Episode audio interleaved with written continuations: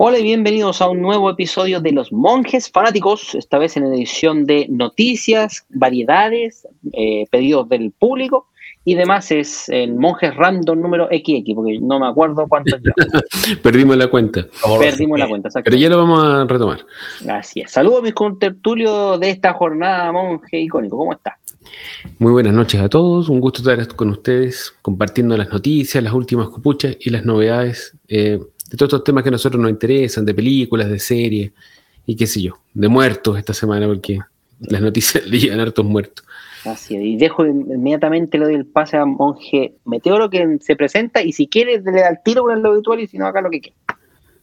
Mira, se, pone a, a, se, tiene que, se, tiene que, lubricar. Lubricando. Ratita del norte, roedores del sur, marsupiales al otro lado del Pacífico que siempre me escuchan y me escriben, los monitos en África que andan saltando en la sabana y los engendros de Europa y Estados Unidos. Bienvenidos a Monjes Fanáticos. Y esta vez, no sé si partir con el obituario inmediato, porque sí, nomás, sí. Dale, pero bueno, hay que decir de que primero que nada, nosotros nunca hemos sido un programa político, de ningún tipo somos un programa de entretención eh, un podcast que en realidad nació para, para entretenernos nosotros y después se expandió a lo que se conoce hoy. Pero yo creo que muchos de nuestros eh, escuchas en Latinoamérica saben de que eh, sí, también vamos a hablar del equipo SWAT de Chile, como nos están indicando, que fue una vergüenza, pero ya vamos a hablar de eso. Em, saben de todo lo que nos escuchan de Latinoamérica, la muerte de uno de nuestros expresidentes, que fue Sebastián Piñera, y que por su forma de morir en forma trágica un accidente en helicóptero en el sur de Chile. Eh, fue bastante repentina y causó harto impacto. Ya veníamos de algunos problemas y bastantes muertes también que sentí con los incendios forestales que tuvimos en la zona central del país. Pero ahora, eh, como el broche de oro, por decirlo, eh, en, de la semana fue que se haya muerto Piñera. Un, como todo presidente de país latinoamericano, con luces y sombras, con detractores y con aliados, eh, y que hizo varias cosas en realidad por nuestro país, que si bien en su momento no se le reconocieron de la forma que se quisiera, ahora muerto, eh, se le reconoce. Es curioso que un presidente de derecha, siendo de la derecha más liberal, sí, eh, ahora que está tan en boga y que se llenan la boca ciertos movimientos izquierdistas con el tema de la igualdad, la inclusión, la igualdad de género y todo, y en el caso de nuestro país de Chile, Piñera, siendo un hombre de derecha, fue el que más avanzó en estos temas. Con, siendo que podrán muchos decir que venían del proyecto de la administración anterior ya gestándose, pero fue gracias a Piñera que se lograron, que lograron llegar a puerto y se logró aquí en Chile cosas que para gente importante, como matrimonio igualitario, eh, la ley de discriminación, etcétera. También eh, fue un presidente que le tocó en dos periodos en Chile bastante difíciles. Le tocó reconstruir el después del terremoto que sufrió Chile en el 27 de febrero del 2010 y le tocó la pandemia también. Eh, entonces, en, el primer periodo fue el terremoto, en el segundo fue la pandemia. Y en ese sentido yo creo que fue un presidente bastante eficiente. Dentro de los que hemos tenido después de la dictadura, nunca siempre tenemos que mencionarla.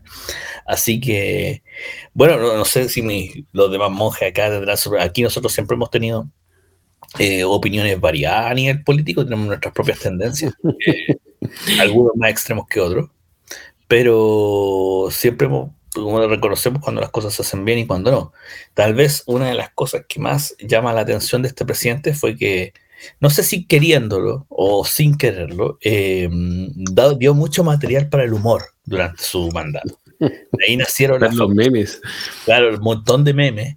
Eh, conocida en Chile como Piñericosa, en realidad. Era un símil de Condorito, los personajes chilenos y de sus Condoricosas en donde siempre se hicieron memes de un montón de cosas, donde se caía. También dio mucho material gratis, o sea, por un eclipse solar se puso los anteojos al revés, otra, o si no, eh, se, tomaba atribuciones que no correspondían, se salía del protocolo muchas veces. Y eso dio mucho material para que se burlaran en forma sana y también en forma, los, sus detractores se burlaran de él. Así que, como digo, como todo presidente de cualquier país latinoamericano, con luces y sombras, con detractores y con aliados. Pero en mi opinión personal, aquí haciendo eco de lo que siempre pone icónico para salvarse el pellejo de que las cosas que se dicen no representan la línea editorial, en, bajo mi visión personal, yo creo que ha sido uno de los mejores presidentes. No, no solo por ser de derecha, no, sino que fue el más eficiente que hemos tenido. O si este era de estos viejos que si decía, voy a hacer esto, lo cumplía. Y, lo demostró con todo lo que tuvo que enfrentar. Lamentablemente, el actual gobierno chileno no tiene un liderazgo al nivel de este hombre. Yo creo que porque vamos a decir las cosas como son, el presidente Piñera es un empresario y el que tenemos no le ha trabajado un día a nadie, pero bueno, no vamos a meternos en eso actualmente. Así que no sé, ¿qué más decir, monjes, en realidad, de esto? Um, yo creo que de todos los temas en general que nosotros discutimos, siempre hemos evitado hablar mucho de política porque yo creo que terminaríamos peleando, porque lamentablemente aquí en Chile la política siempre hace que la gente termine peleando. Ahora, hay que decir algunas cosas. Piñera tiene razón ahí, Meteoro, bastante eficiente en muchas de las cosas que se eh, propuso hacer durante su gobierno y las que logró. Eh, él siempre hablaba de que su gobierno iba a ser como lo más profesional, lo que iba, el gobierno de los mejores, usaba ese tipo de eslogan. Y si bien se pegaron unos patinazos bastante importantes, es cierto que es bastante superior al promedio del resto de los gobiernos que hemos tenido, especialmente si lo comparas, por ejemplo, con el gobierno actual, que aparentemente son muy de aprender sobre la marcha, en cambio en el gobierno Piñera los tipos tenían como bastante experiencia. Eh, muy sorprendentes las muestras de, cariño que he tenido durante esta semana después de su muerte. Yo no me lo esperaba para nada, yo pensé que era mucho menos popular de lo que realmente era. Y quizá esto es una buena señal porque demuestra que el chileno en el fondo eh, valora eh, la moderación, la mesura, porque Piñera en cierta forma representa un periodo en el cual tuvimos un gobierno de derecha que no era tan extremo, era bastante más de centro derecha. Y como que el chileno a eso le gustó y ahora lo está demostrando. A diferencia de otros políticos que ahora están como más de moda, que son mucho más extremos, extrema derecha. Eh, en lo personal, yo encuentro que el primer gobierno de Piñera fue bastante decente, el segundo encuentro que fue bastante malo, porque eh, yo no le perdono las torpezas que cometieron, no, no él como persona, pero sí su, su, gente, que fueron parte de lo que gatilló el, movimiento social o el levantamiento social, o llámelo como quiera, que fue una serie de protestas multitudinarias que tuvimos eh, antes de la pandemia y que generó un montón de caos y destrucción y inestabilidad y conflicto en nuestro país. Eh, nada que decir, el manejo de la pandemia sí fue bueno, eh, fue muy criticado en su momento, pero en realidad yo siempre me tocó defenderlo, no a él, sino que a su, a su gobierno, en ese punto, porque todo el mundo decía, no, pero es que está muriendo mucha gente, la cuestión, y yo decía, claro, pero no hay un libro, nadie sabe cuál es la manera correcta de enfrentar una pandemia como esta, se hace sobre la marcha, se usa mucho la, intuición, la ingenuidad, y el gobierno de, Piñera, con sus ministros de salud, qué sé yo, eh, aseguraron muy rápido un eh, suministro de buenas vacunas para nosotros y que a la larga significó una gran diferencia. O sea, el hecho de que nosotros tuviéramos eh, tan buenas vacunas y tantas evitó miles de muertes. O sea, fue una gran cosa. Así que eso, pues ojalá que todo lo que hemos vivido esta semana con muestras de, no sé, de civilización, de, eh, de, buen gobierno, que sea, porque la, gente que nos escucha afuera no cacha, pero el, presidente de Chile, que es de izquierda, fue a abrazar a la viuda de Piñera, hizo un discurso donde reconoció que cuando era oposición se le había pasado un poquito la mano. O sea, cuestiones así como que no, no son lo que nos tienen acostumbrados los políticos y que ojalá sirva o marque el comienzo de un periodo donde haya un poco más de acercamiento y menos conflicto, porque ya estamos chatos de tanto conflicto, de tanta división y está bueno que empecemos a trabajar todos para la misma línea. Eso. Qué buenas palabras y me sumo eso simplemente ahí a, a esos buenos deseos y que ojalá los algún político que pueda estar escuchando este podcast tome esas últimas frases y, y de verdad se cumpla. Así que eso. Ese fue nuestro obituario del, del expresidente chileno Sebastián Piñera. Como decimos acá, ahora es uno con la fuerza o está con Eigua. Así que. Claro, así. ¿Les parece que entonces cambiemos de tema y vamos, vamos a las noticias que vamos conversando un poquito? ¿Me parece leer el chat para saludar a la sí, que lo están siguiendo? Pues. Démosle nomás. Entonces, a ver, soy una friki, la cita Vere ahí nos saluda. Buenas, obituario incluye el equipo SWAT de Chile, eso tiene que explicarlo Meteoro, ¿no? va a pasar a explicarlo. Yo vi un pedacito del video y me dio vergüenza y lo pagué. No, una vergüenza horrible. Sí, nadie supera al tío Augusto y, el, y sigue el helicóptero. las opiniones que opinan en el chat son de exclusiva responsabilidad de quien las escribe. en todo el mundo la política, la religión y el fútbol separan las familias, ¿sí? amistades, familia, etcétera. Así que eso está claro. Don Ranger Grayson, ¿cómo está? Hace una transmisión. Buenas noches, estimado. Así lo saludamos. Las segundas partes no son buenas. Eh, casi todas las películas. Podemos nombrar algunas excepciones tal vez, pero eso serían las menos. Saludos del Salar de Atacama, nos dice Ranger Grayson. ¿Qué quería decir, don Nicónico? Nada, que él estaba pensando en el segundo gobierno de Bachelet. ya, ya, sigamos con los chats.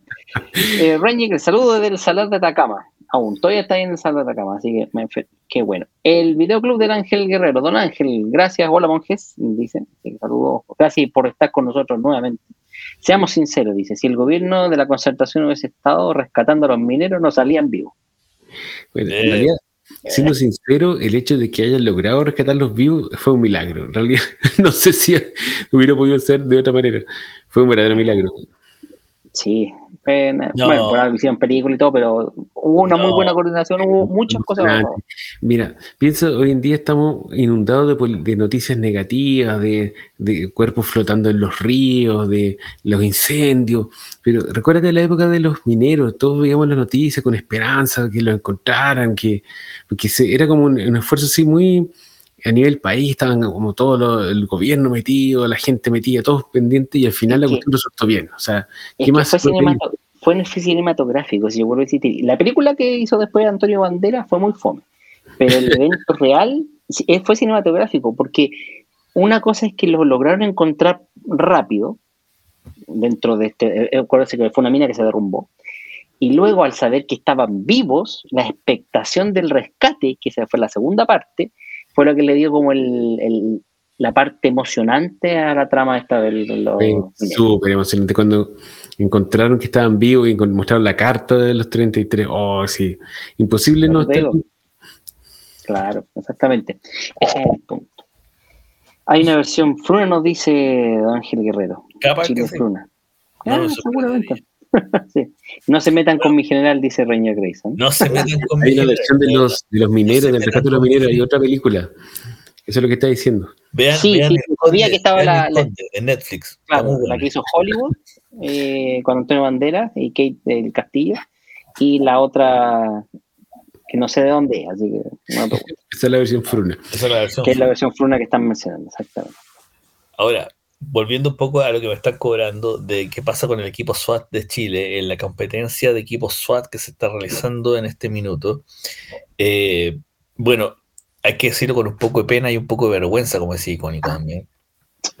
Somos, somos el hazme reír de las fuerzas policiales de alto, de élite, en realidad. Ya que eh, aquí se nota de que este equipo chileno se hizo pensando en la ¿Cómo se llama esta wea que, está, que hay que meter ahora en todos los servicios públicos? La, eh, esta wea del género. Esta wea del género. ¿Cómo fue? ¿Inclusión?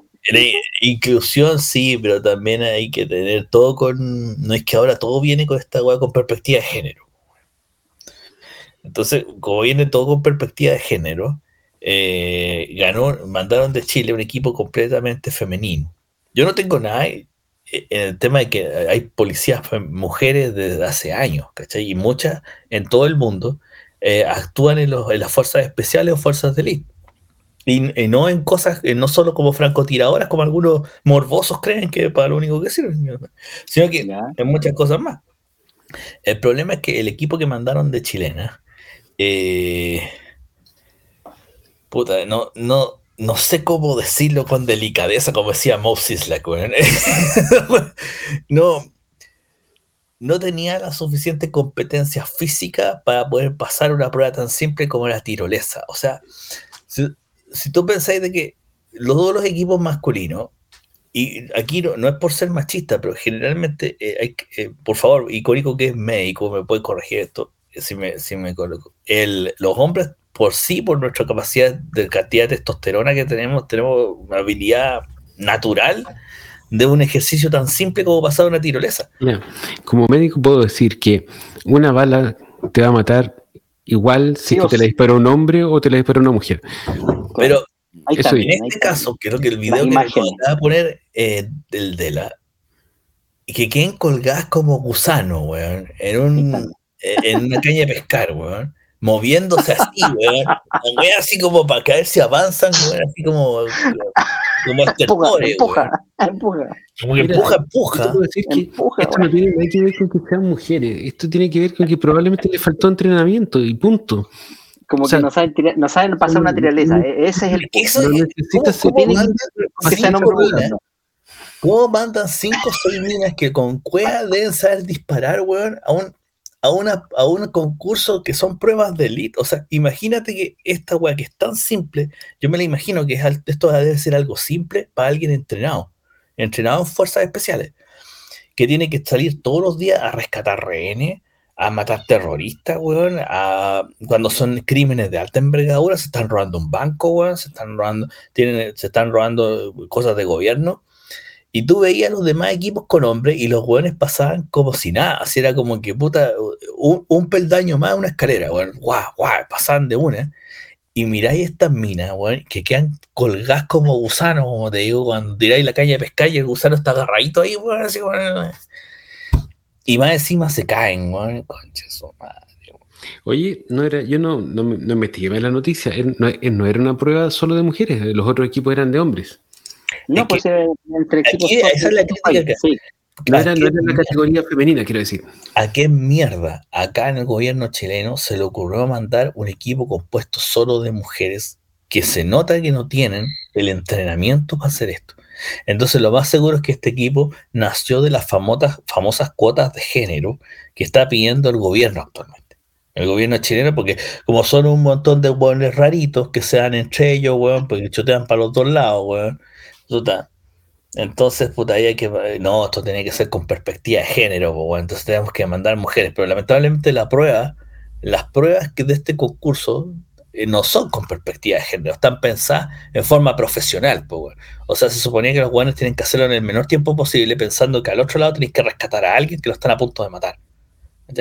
Con estas minas no llegan ni a la esquina, pues, No, es que la verdad es una pena porque Claramente, como bien dices, tuvo una falta de preparación enorme. Entonces, pero no, no es que a lo mejor ellas no sean capaces, yo podría pensar que sí los, pueden ser. Lo que pasa es que, como bien dices tú, la prueba de entrenamiento, y se nota en la forma en que se lanzan las, chiquillas, no tienen ni, perdón no tienen puta idea de cómo tirarse una tirolesa, porque simplemente como que se cuelgan y se dejan. En vez de impulsarse para, para, para aquí acá tengo el, video porque parece que el problema más que que sean mujeres es que fue un equipo improvisado que probablemente no estaba preparado entrenado para esto por eso, una, pasó, una pasó y mira el resto. miren es que miren acá, acá empieza la, la, prueba y corren ya perfecto y la primera la primera prueba ni siquiera es eh, la mitad de la, del tema es la primera prueba y se tiran todas juntas sin ningún tipo de impulso, miren. Entonces, como que creyendo que la cosa estaba en pendiente, y no, no está en pendiente, está en paralelo. Entonces, la primera y la única que cruza es porque las de atrás le pegaron un par de patadas y con eso alcanzó a llegar. Y de ahí, o sea, de ahí quedan en la mitad porque obviamente no les alcanza el impulso porque necesitaban fuerza con estirarse así, ocupando la física para impulsarse con, con su cuerpo para que no les pasara eso. mira, aquí hace una estupidez, tratando con la misma tirolesa con la que de la chica que pasó, como que tratando de tener la cuerda. Es que es increíble, o sea, vos caché que si, esto hubiera sido una operación real, los renes ya están muertos. los renes están muertos, los, terroristas ya, ya las mataron a todas. Mira, y ahí la otra se vuelve a tirar. ¿Para qué? Para hacer lo mismo que le dicen a ella. no tenía un video de los otros equipos, así como para tener una referencia de qué era lo que había que hacer. Si ahí estaba un video del equipo, un equipo de un equipo de hombres y los buenos pasan soplados, por sea una pura Es que, tirada, pues, denme un minuto a ver si lo puedo encontrar. Oye, Porque Vamos a pasar a la siguiente noticia porque esta cuestión me dio vergüenza ajena cuando lo vi la primera vez y ahora ya esto es mucho. además Bueno, este es un grupo de especialistas de la PDI. ah, no Esto- tengo esto nada lo en que contra pasa- de eso, pero Esto es lo que pasa cuando dejáis que los ellos, weón, dirijan las cosas. pero aquí no, ya, déjenme, déjenme revisar si puedo encontrar algún el resto de la competencia. Ya. Voy por mientras leyendo los mensajes, ¿ya? Sí, sigan nomás, veré nomás. Y aquí está recordando Ranger Grayson que con respecto al rescate de los mineros que Piñera se había robado el papelito y lo mostraba todo O sea, el rato. se lo quedó, se lo quedó. Pero quedó, weón. Lo mostraba todo el rato, se lo mostró, no me acuerdo quién estaba presidente de Estados Unidos, se lo a mostró Obama. A se lo Obama. a todo el mundo, hasta que su señora lo retó y ya no lo sacó más. Eso es lo que Es que, la- es- la es leyenda. que eso pasó como seis meses después. Seis meses después del evento donde él, ya- él se paseaba con el papelito por Europa, por Estados Unidos, por donde fuera y le sacaba el papelito. La última vez lo miró la Cecilia Morel y le dijo, déjate de huear. Y le ¿qué pasa, la cuestión? Le dijo.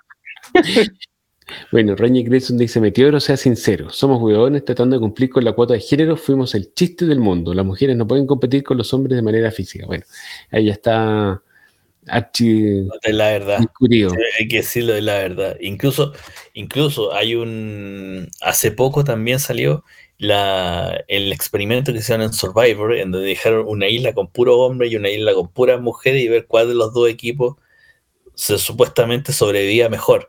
Y lamentablemente, para los que no les gustan estos temas, hay que decirlo: el equipo de los hombres les sacó la chucha de las mujeres. O sea, el equipo de los hombres de verdad eran unos salvajes los buenos porque se comieron todo para sobrevivir, hicieron todas las cosas, mientras que las mujeres al primer chanchito que pillaban lo peinaban, lo cuidaban, no se lo comieron nunca. y lo- los primeros dos capítulos se dedicaron a puro pelear quién era la que mandaba y quién no. Entonces, son diferencias que hay que anotar, ¿no? Después dice la Vere, dice que se recuperaron, pero es que en un caso real los rehenes no sobreviven. No, están muertos bueno, hace rato. Bueno, la misma Vere dice, le faltó entrenamiento y no es culpa de ellas, es culpa de quien las mandó. Tal cual. Sí, el ley, el que mandó la web. Pueden poner en la cara y va a pasar vergüenza.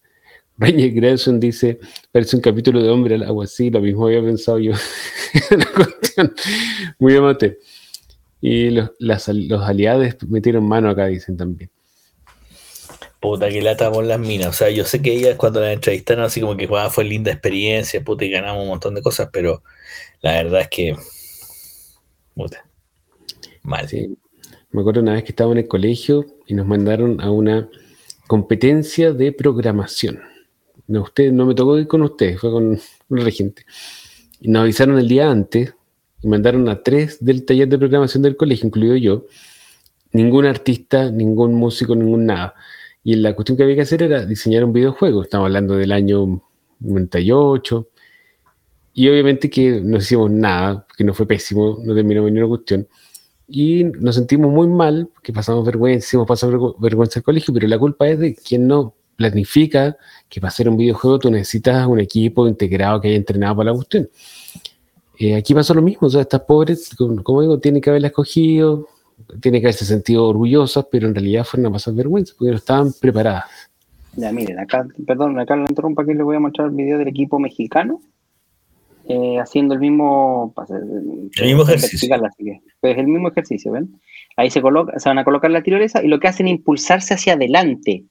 Y, ¿ven? Ga- Agarrar vuelo y lanzarse, ¿ven? Y pasan de una, tal vez no tan rápido como uno podría pensar, pero con el impulso suficiente para cruzar y no quedarse en la mitad de la tirolesa. Pero ¿cachai de que la tirolesa es un ejercicio básico, po, táctico, Claro, es que tampoco no es descenso, no es descenso, no es como el, el- el típico evento eh, de vacaciones donde tú te tiras desde una pendiente hacia Ah, abajo. no es canopy, po, ¿cachai? O Eh, sea, no es canopy, claro. no es canopy, es un ejercicio táctico y de los básicos. Si no sabéis hacer Mira, no. tirolesa, weón, no podéis ser SWAT, po, weón. Si esa podemos revisar, ¿ven? Ahí se tiran con, con impulso hacia adelante, no, no esperando a, a que solita se vaya la, la gravedad haga, haga magia. Puta, qué terrible, weón. Pero eh, eh, el, el, el, el maricón que tenían ahí en investigaciones, weón, el que, me, que dirigió esta weá tiene la culpa, weón. Lo más seguro es que sea un trans, po, weón. Weón. weón. Ya, vuelva a hacer sus declaraciones de Siguiente noticia, por favor. El disclaimer, el disclaimer. Ya. Eh, vamos con los chats, por favor. Está diciendo Roñi Grayson que hay uno, un video donde los brazucas pasan rajados. Sí, pues. Ángel Guerrero habla de la, de la sociedad de la nieve y dice que esos hueones supieron aprovechar sus derechos.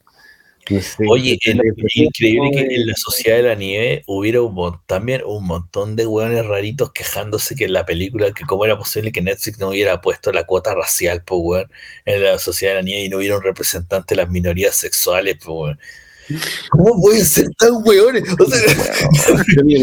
yo esta cuestión lo he defendido desde cientos de capítulos atrás siempre tú vas a encontrar en internet alguien que habla lecera y tú, si lo, lo buscáis, lo vas a encontrar y lo podéis poner de titular para generar eh, vistas y likes en tus noticias. Es una polémica artificial, porque estoy seguro que el 99% no, sabe que la cosa no es así. Pero siempre voy a encontrar al, al, que dijo la estupidez. No sé, hay hueones enfermos, voy a buscar en X, weón. Ahí también los. Si vaya buscando, vaya enfermos quejándose. En Twitter, bueno, en Twitter, si, por más que los más. de la humanidad, es el, el, caso aislado que dice tontera. No hay que prestarle, no hay que darle, ¿cómo se llama?, palestra a esa gente. Enfermos, enfermos culiados sin cultura, weón. Esa weón. Vamos a la siguiente noticia mejor. ¿Ah? Eso, ponga el orden, usted como... vamos a la siguiente noticia mejor, si total ya, ya vamos a lavar todo el tema y no. Y, no, y yo no quiero hacer ridículo con las niñas chicas porque yo creo que hicieron su mejor esfuerzo, pero no estaban preparadas para esta cuestión. Ya, vamos con la siguiente noticia, vamos a escándalos sexuales. Vince McMahon, quien algunos creían que era simplemente un actor que hacía de jefe de la WWE en su momento, eh, pero que en realidad sí es ejecutivo y accionista de la empresa, esta TKO, que es la dueña de todas las compañías de, lucha. Usted, Meteoro, lo explica mejor que yo. Eh, tuvo que renunciar por manos largas. ¿Qué nos puede contar al respecto, don Meteoro, usted que se maneja? A ver, este es un escándalo que viene, viene arrastrándose de la semana pasada, en realidad. Muchos podrán decir que esto es noticia vieja porque ya está un poco más, pero se ha ido desarrollando en realidad durante esta semana. Eh, inició con la denuncia por parte de una señorita eh, Grant de apellido eh, respecto de haber sido víctima de tráfico sexual, trata de blancas y extorsión sexual por parte de Vince McMahon. Ella hace unas declaraciones bastante fuertes en donde involucra también a, Brock Lesnar como luchador de la WWE. en donde en vamos a decir las cosas con delicadeza, como dice Moses eh, donde se hicieron atribuciones o se dieron atribuciones impropias con la señorita de este par de personajes. Ahora, esto no es primera vez, Vince McMahon ya había estado metido en cuestiones atrás eh, y muchas veces pagó, pagó el silencio con varios millones de dólares. Sin embargo, aquí al parecer al hombre le faltó una cuota que pagar y por eso la mina abrió la boca. Eh, lo cual también es un poco raro porque en realidad la mina salía bien barata, eran apenas 5 millones de dólares, para que se quedara callada porque le hicieron surcir el poto. o sea, como que es como raro que no lo hubiera pagado. El tema es que eh, ya no estamos en la WWE de, de, la era Attitude, en realidad, donde estas cosas incluso en el peor de los casos se consideraban como normales. Estamos en una WWE que ya no es una empresa por sí sola, es parte del conglomerado TKO con UFC, en donde ya Vince McMahon no tiene todo el poder, él quedó con la mayoría accionaria de WWE y como parte del directorio de TKO sin ser la cabeza propiamente tal. Es la cabeza de WWE, pero no del conglomerado. Y en donde las otras personas no encontraron muy gracioso lo que pasó.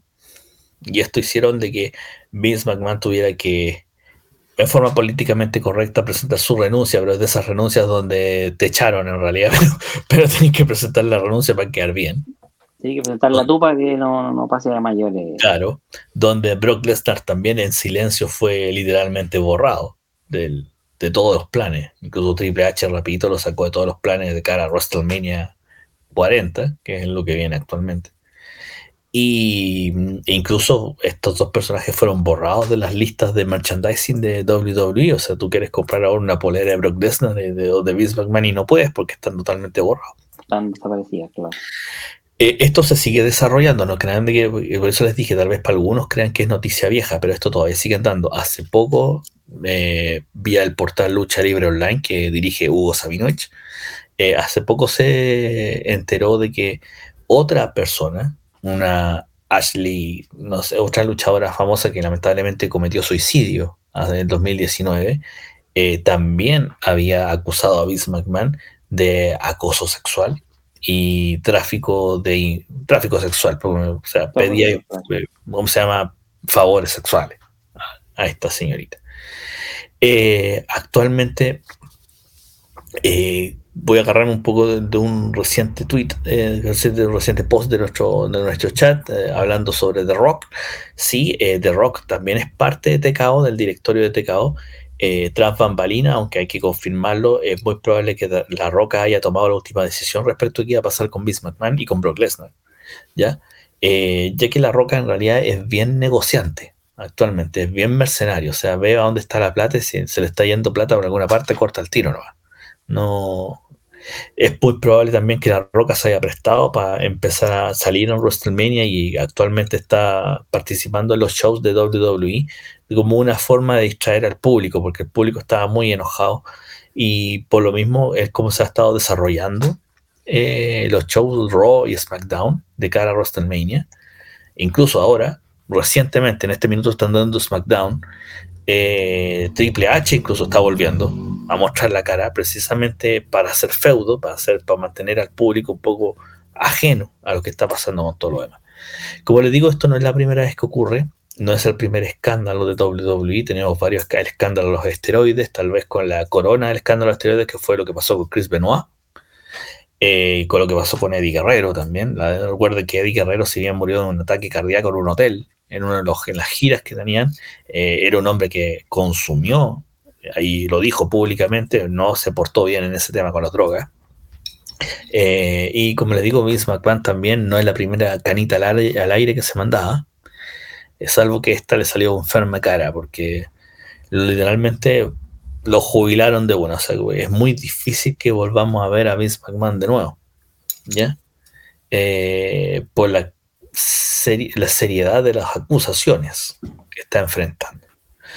Esto obviamente como buena WWE el show debe continuar, o sea, ustedes van a seguir viendo Raw, SmackDown, se sigue desarrollando la historia, en este momento hay un feudo con Cody Rhodes y Roman Reigns, donde está La Roca, ahora se metió Triple H, entonces van a seguir armando feudo para poder mantener el público entretenido, pero esto sigue, esto todavía sigue, está recién empezando en realidad. Y Brock Lesnar obviamente está totalmente desaparecido, borrado de todo. Eh, para los que no conozcan la historia de Brock Lesnar, generalmente hay que dividir al personaje de la persona. Brock Lesnar como personaje era este hombre robo, el malo, el que hacía el F5, que no hablaba mucho, pero sacaba la chucha. Pero en realidad, tras bambalinas, el personaje de Brock Lesnar era un hombre de familia. Era un hombre que siempre tuvo una buena reputación, es una persona tranquila, que nunca abusó de las drogas ni del alcohol, que nunca tuvo problemas de adicción, que siempre fue una persona muy cercana a su casa a su familia y era muy respetado en el locker, en el, camerino de WWE por lo mismo, Brock Lesnar. Era una persona muy amable también. Muchos luchadores tras bambalinas decían que Brock Lesnar era una persona muy afable, siempre dispuesto a ayudar, siempre dispuesto a escucharte. Y que haya ocurrido esto fue un golpe duro para el locker. Porque, como les digo, una cosa es el personaje, el Brock Lesnar que uno ve, y el otro es el que está detrás.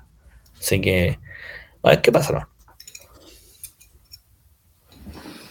Tremenda noticia y fuerte, No tengo mucho que, agregar porque no soy seguidor de la lucha. Lo, que puedo decir es que sí, yo era el que pensaba que Vince McMahon era un actor y me sorprendió mucho cuando caché que realmente era de los ejecutivos de la, de la cuestión. Y está terrible viejo, o sea, yo no lo veía desde que estaba en el colegio, está súper viejo. Y claro, pues, lamentablemente, o no lamentablemente, todo lo contrario, afortunadamente los tiempos han cambiado y hay ciertas cosas que antes eran como habituales o normales que hoy en día ya no se aguantan y está bien. Yo creo que la lucha libre es una, un tipo de entretenimiento que ha sobrevivido casi sin cambio durante muchas décadas eh, en cuanto a la, al show que presentan y el, tipo de, personajes que hay. Pero en realidad el mundo de hoy en día es muy distinto. Y era raro que le aguantaran ese tipo de cosas a este viejo cochino. Así que está bueno que, que saquen los trapitos al sol, que lo echen, ya está bueno, y a ver si con esto evitan eh, más problemas para las que participan en la lucha, o sea, lo que estaba contando ahí Meteoro, hay suicidio de por medio, abuso de droga, o sea, ya, está bien, eh, párenla con eso, o sea, no sigamos perdiendo gente producto de, de una cuestión que ya está súper anticuado, que es como del siglo pasado. Eso. Vamos al chat entonces para ver qué nos cuentan ahí. Eh, eh, Don Ángel Guerrero nos decía, bueno, bueno, es enfermo sin cultura, por el tema anterior que estamos hablando. Eh, pero si es basada en hechos reales, la gente aburrida que solo sabe reclamar. Así que estamos claros. Cita ver dice, Don Icónico tiene, Don Icónico tiene razón, no Don Icono, Don Icónico. y, aún más de Bloque X hacían debates artificiales.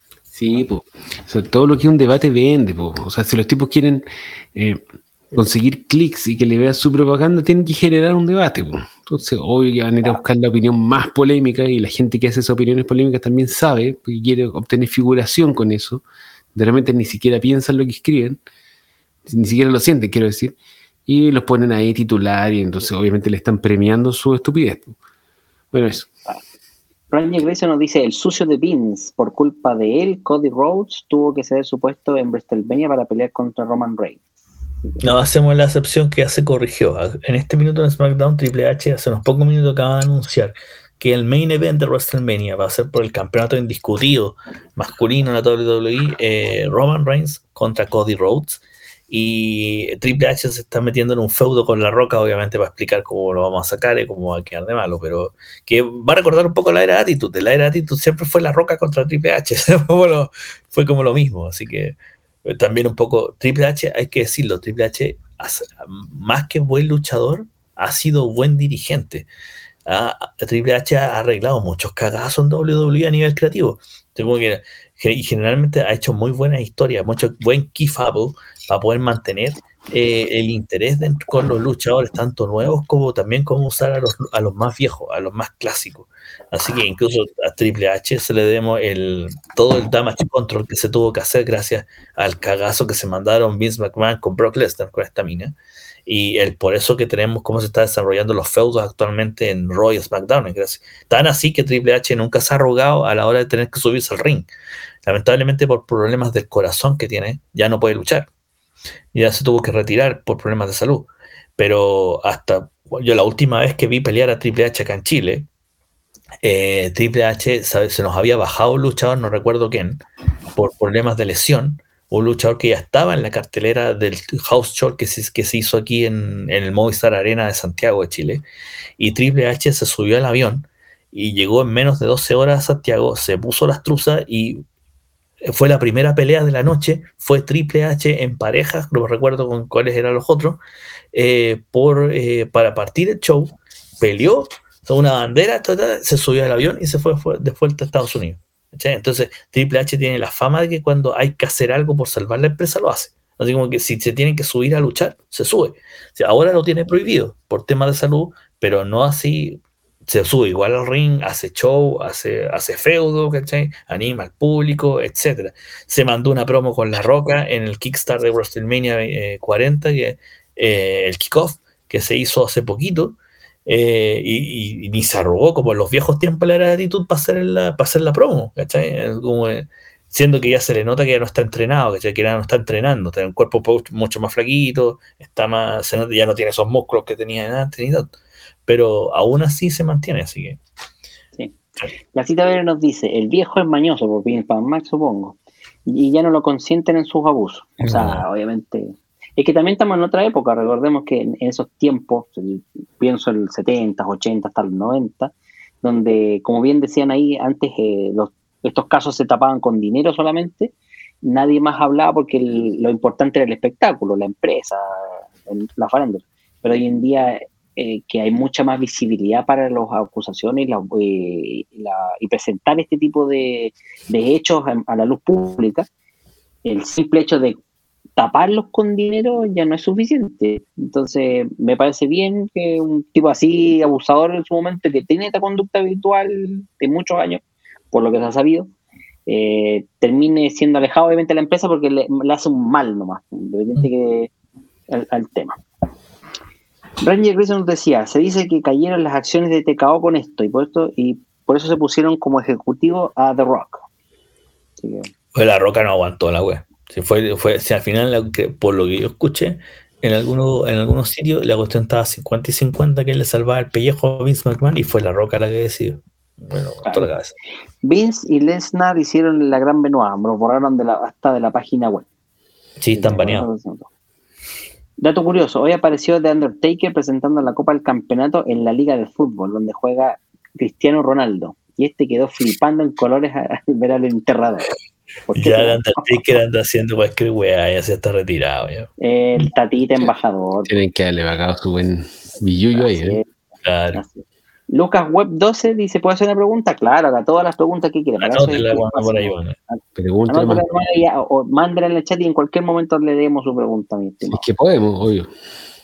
No, si vamos a poder. Lo que no sabemos si vamos a contestar, pero le leemos la pregunta. O por último lo contestamos la otra semana. También. Se lo merece Cody para que pueda finalizar su historia. Ya dice Avenger Grayson. Bueno fue el show de Meteor. Muchas gracias y buenas noches. Sería todo. Gracias, gracias, gracias. Bueno, esto es porque Meteor nos tiene prometido un especial de la lucha libre y todavía no pasa nada. Pero el especial de la lucha libre, cada vez que sale el tema, nos da una buena dosis de conocimiento de la, de la lucha. Así es, así es.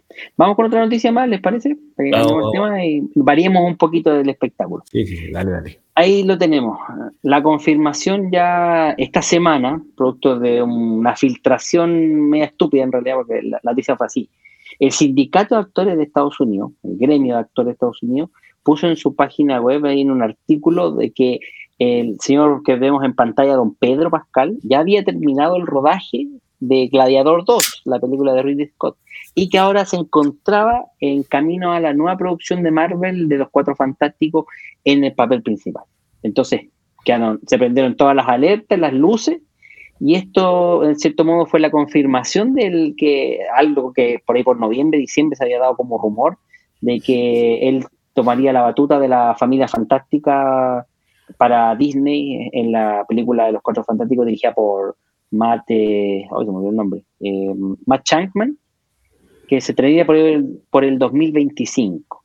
Entonces, finalmente fue el mismo director que ayer o antes de ayer eh, confirmó la noticia, pese a que el, artículo lo, borraron en la página web de la Asociación Gremial, pero finalmente lo confirmó y dijo sí, eh, Pedro Pascal está contratado para ser Reed Richards en el eh, Cinematic Universe de Marvel. ¿Qué opinan de este nombramiento? Mira, yo creo que Marvel tiene que hacer algo para retomar el rumbo con el MCU porque hace rato que están puro leseando. Eh, lo hemos comentado ampliamente en este podcast. Eh, las películas que sacaron el año pasado fueron todas olvidables. Yo creo que no he visto ninguna. Ahora supe que salió de Marvels en Disney Plus. No la voy a ver porque no me interesa. Entonces sí, ya, está bueno. Tienen que tirar toda la carne a la parrilla.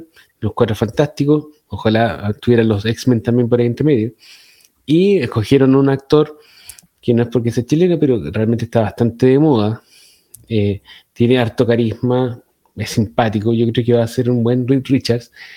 Eh, generaba ciertas dudas porque es mayor, mayor, comillas, muchas comillas, no es viejo, pero no es como eh, el actor que tú escogerías para una historia de origen.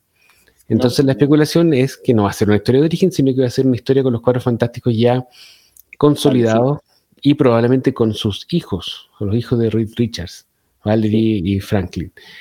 Lo cual sería bastante interesante, encuentro yo. Creo que hacen falta o son bienvenidos los héroes o las historias de personas que ya no sean tan jóvenes. Por lo menos para mí, que yo no soy tan joven. Así que qué bueno.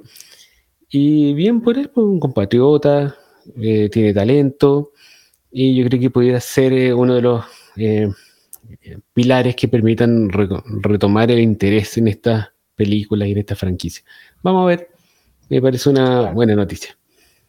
Lo triste, o en realidad la, duda todavía queda con el resto del cast. Pues algunos piensan que podría ser acompañado tal vez por ella, Vanessa Kirby, eh, quien podría ser Sue Storm, claro, la pareja, en este caso hay, existe una diferencia un poco más notoria de, edad, pero como bien dices tú, el enfoque sería tal vez un Richards más consolidado, más adulto, y, la, y que la historia puede centrarse en los hijos, en Franklin, en, los gemelos, pues más que nada para pensando en, los jóvenes vengadores. ¿ah? Ese también es como el tema ahí a, la apuesta que creo yo que podría darle eh, Disney en mi especulación, no digo otra cosa. Falta confirmar, como digo, el resto de los actores del cast, eh, que se supone, y las filtraciones habían dicho que eh, ahora en diciembre las iban a confirmar, pero han sido bien cautos en Disney con estos temas por lo que tú dices, pues, o sea, porque tienen que darle una vuelta de tuerca nuevamente al, al, MCU para que no pase lo que ha ido pasando hasta ahora y, por ejemplo, con lo que ocurrió con The Marvel, que justamente bien dices tú, que la dejaron caer. Así es, como se dice en, buena Pedro, Pascal tiene 48 años y Vanessa Kirby tiene 35. Igual es una buena diferencia de edad. Eh, o sea, no, no es una buena, es, es, una gran diferencia de edad. Pero yo creo que es, posible y es entendible porque en Hollywood no se van a arriesgar a poner una mujer de más de 35 años. todos sabemos que en Hollywood son súper así desgraciados, porque las mujeres de más de 30 no le dan mucho espacio en las películas, menos en franquicia. Entonces ya que acepten al de 35, ya para que no se note tanto la diferencia, puede ser. Puede ser.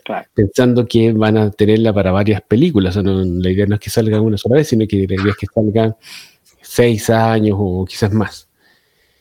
Así que, Mira, yo encuentro que por, perdonando de Pedro Pascal, que es chileno, latinoamericano, buen actor, eh, lo ha hecho bien, todo lo que queráis.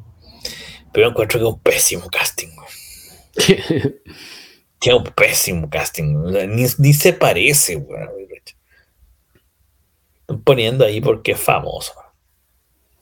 O sea, es, uno de los actores que están brillando en el momento, eso está claro. Yo me quedo con el primero, ¿cómo se llama? Yo creo que, yo creo que puede ser. Yo creo que puede llevan actores para que lleven gente en las salas, pues esa es la gracia, pues. O sea, no solo tiene que ser buen actor, o sea, eso es secundario, lo importante es que sea famoso. Es famoso, entonces, por eso lo ponen. No sé, a mí, si no se parece al personaje, bueno, no funciona. Bueno. Lo van a maquillar, se va a parecer. Vamos al chat, así que.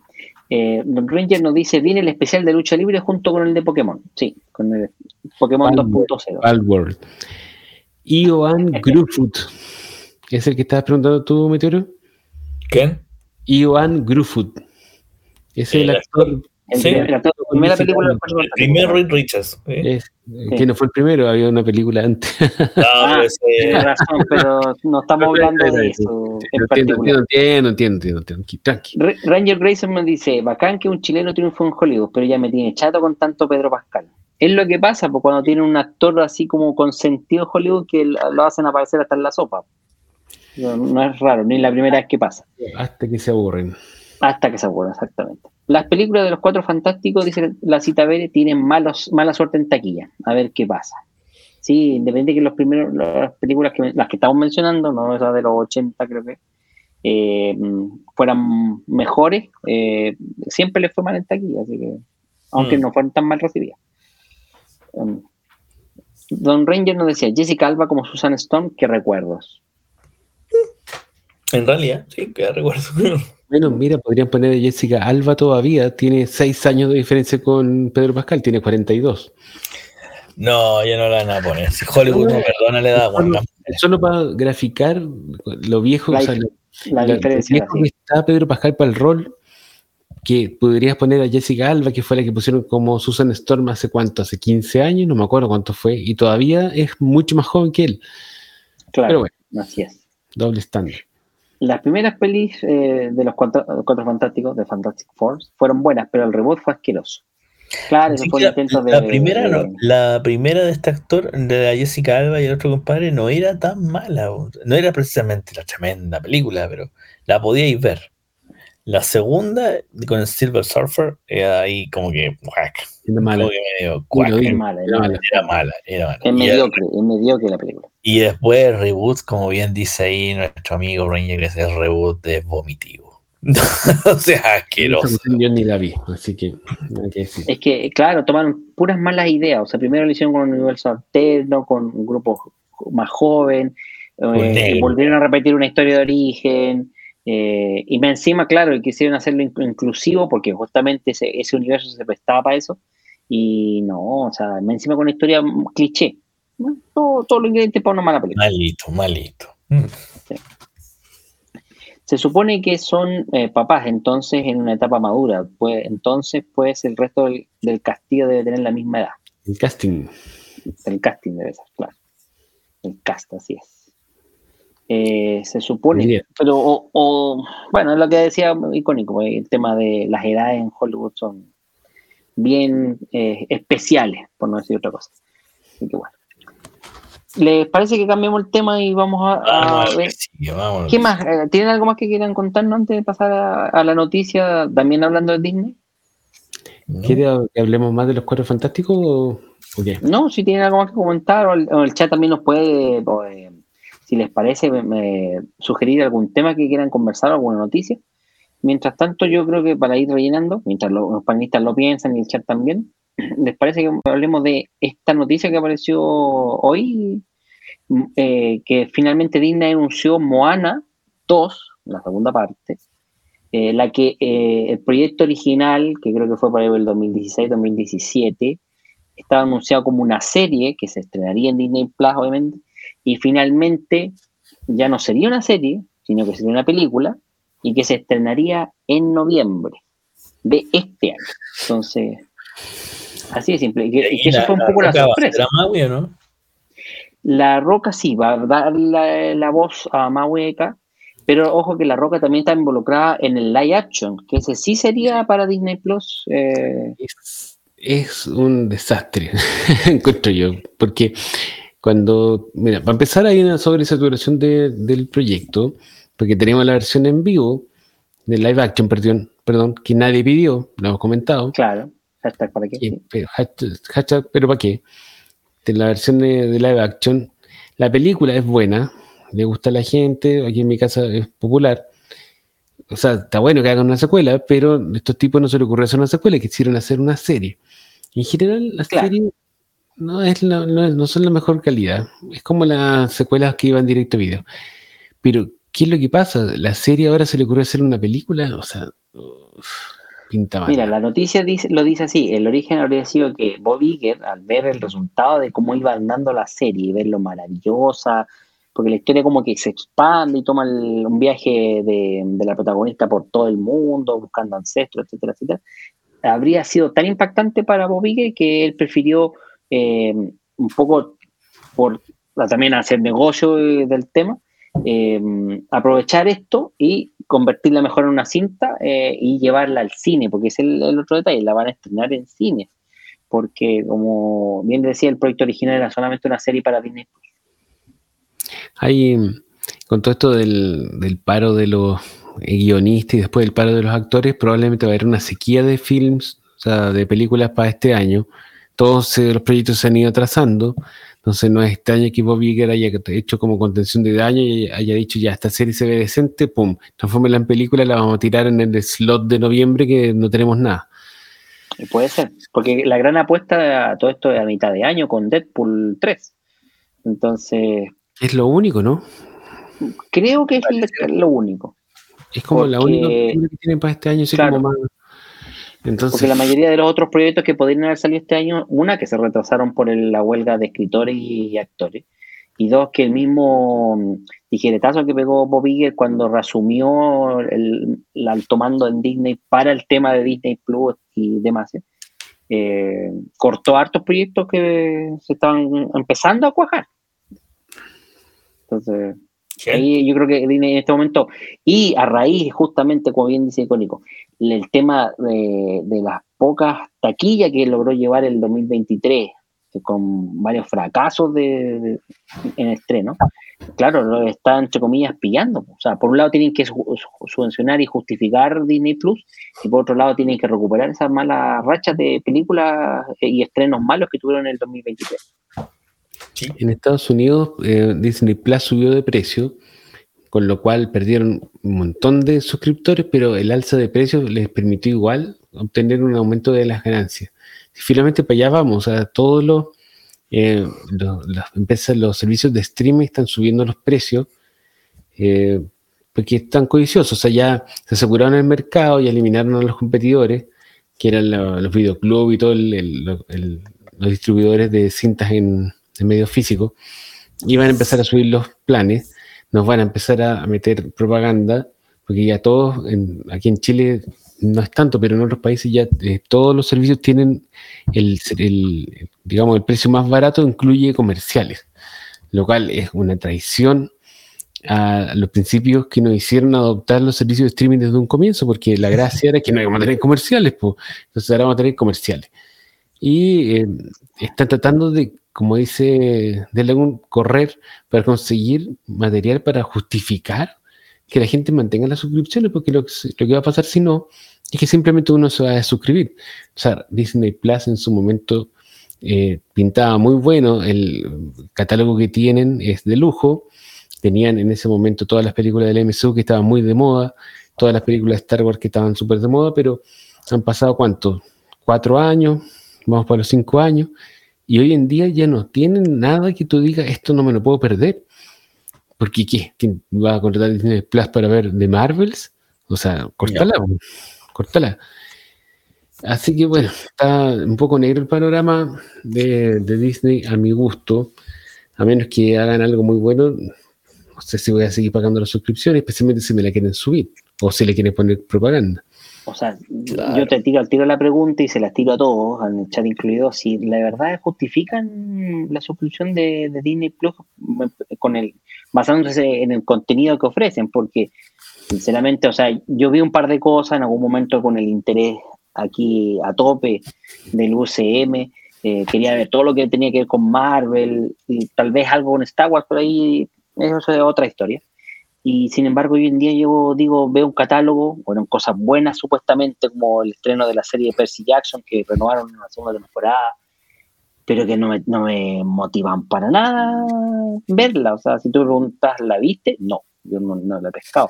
Ni siquiera lo que promete ser como la película del Mandaloriano con Grogu, tampoco me tinca para nada.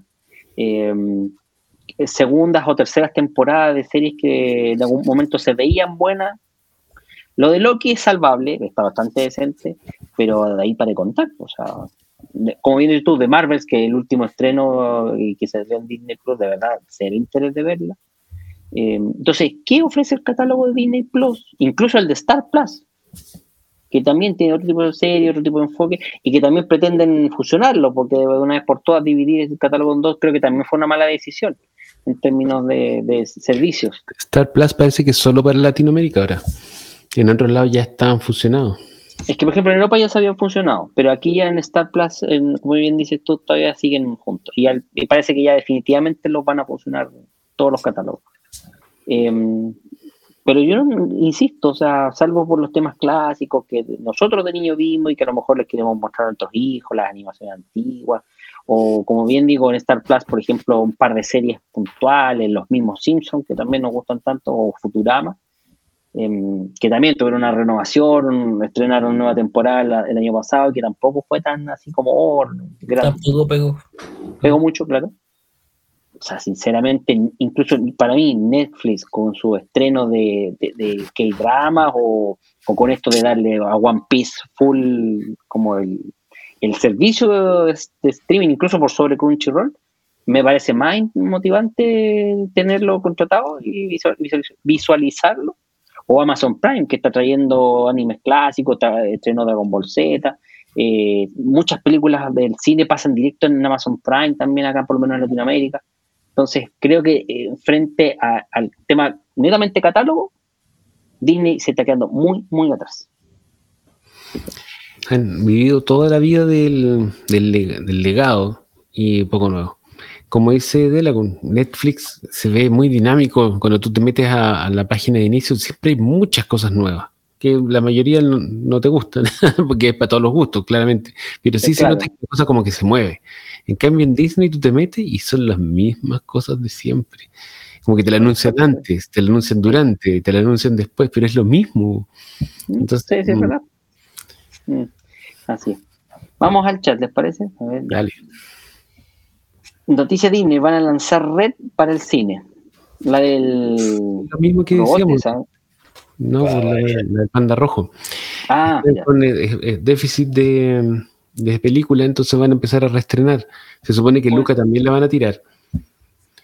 Bueno, eh, una noticia positiva, van a sacar eh, Coraline de nuevo al cine en una edición remasterizada 3D. Esto, ah. Saludamos al monje Jovito que no está con oh, nosotros día, pero sí, pues fanático de Coraline. Eh, yo creo que este año vamos a tener hartos reestrenos en el cine porque está deficitaria la, cosa, tanto las producciones retrasadas. Claro. Rañi nos dice: Mi hija ve Bluey y estoy viendo mal como otra vez. ¿no? Bluey, súper famosa a los niños chicos también. Aparte que es bien buena la serie, a mí por lo menos me gusta. Siempre hay una. No, es que no se necesita una razón para volver a ver Malcolm, creo yo. Eh, también, excelente serie. Netflix tiene una eh, clases buenas y malas, o hay supera a Disney. Sí. tiene variedad y eso es lo importante porque como bien dice Icónico da para todos los gustos. me repito muchas veces Cars. No, Cars la aguantó, la aguantó una vez. que eso no lo define uno, pues eso lo definen los niños. Sí, eso es verdad. Por eso digo. A mi hijo tampoco, la aguantaron, la vieron una vez y nunca más la Pero ellos decidieron, no tú. exactamente. no, elemento, olvídate. Yo ya perdí la cuenta las veces que me la, han puesto en la tele. Me está empezando a gustar más ese mojón pulido. Sin contar. Netflix se va a juntar con la WWE para transmitir la lucha libre. Va a estar buena. Uy, será, es verdad, eso usted sabe. En Latinoamérica. Para nosotros va a ser así. A partir eso sería interesante. A ver, Netflix y WWE sí estaban sellando un acuerdo, eh, según lo que conozco, millonario, respecto de Netflix tener acceso al catálogo WWE, WWE Network. Eh, no sé si para bien o para mal, pero justo el acuerdo se estaba cocinando en el momento que estalló el escándalo de Vince McMahon. Mm. Eh, por lo cual, por lo menos por un par de días, el acuerdo fue on hold, o sea, se, se quedó congelado hasta ver, de esclarecer un poco qué lo que estaba pasando con Vince. Porque yo entiendo el acuerdo ahora sigue en pie y siguen las negociaciones. No tengo conocimiento de que ya se haya firmado y esté totalmente oleado y sacramentado, pero el acuerdo sí va. Eso permitiría eh, que Netflix tuviera catálogo de WWE disponible en su plataforma, que es parte de lo que yo entiendo eh, el directorio de Netflix está buscando, que es aumentar la cantidad de catálogo que tiene en forma exponencial, pues está haciendo, está tratando de hacer tratos con todo el mundo. Ahora, yo no sé qué es tan bueno sea o qué tanto le van a pasar, porque aquí en Latinoamérica eh, WWE Network está disponible, uno lo puede pagar y lo ve como quiera. Y los que no quieran pagar WWE Network, por último, tienen la programación básica en Fox Sports por lo menos aquí en Chile, en otros países no lo sé. Así que es como... En, en ESPN, claro. Claro, es como para tener algo más, ¿no? pero no, no, no sé cuánto va a ser la envergadura del, contrato. Hay que ver, pues, porque de repente, por ejemplo, acá eh, eso dice en HBO Max, igual tiene mucho anime sin mencionar las animaciones de DC Universe. Pero, por ejemplo, con DC Universe, y por eso tomé a colación lo que está diciendo Ranger, es que mm, como HBO Max está vendiendo parte del catálogo a otros servicios, ya Netflix está agarrando harto del tema de animación de DC. Entonces, ahí también Netflix está aprovechando un poquito de, explotar esa beta. O sea, se estrenó la, serie de Batman Animal, la, la Liga de la Justicia, la serie de Superman. Tal vez no con la misma cantidad de series o temporadas como en, en el servicio propio, que tiene sentido pero como bien estamos conversando, Netflix ya se está apropiando de ese, catálogo y obviamente está expandiendo la oferta. Y por el lado del anime, eh, si bien es verdad, tiene animes, pero pasa lo mismo con Star Plus. Star Plus también tiene animes, pero son súper pocos. Yo me atrevo a decir que fuera de Crunchyroll, obviamente en la casa de los animes, eh, Amazon es el único que está como entre comillas potenciando más, traer más series, más, eh, tal vez Netflix se está concentrando, y vuelvo a insistir con One Piece porque fue lo que les dio el, el Porque en otras series importantes e incluso más antiguas, pensando en Dragon Ball, nunca lo trajeron. Mm. Creo que estuvo la película, la primera película de Dragon Ball Super disponible y después ya la sacaron del catálogo y, y listo. Pero Naruto creo que está disponible, pero también no sé si está completa. Eh, y de ahí por ahí de repente van incluyendo un par de animes, pero no tan actualizados como, como lo que está empezando a hacer Amazon. Entonces, pero al final es parte de la oferta.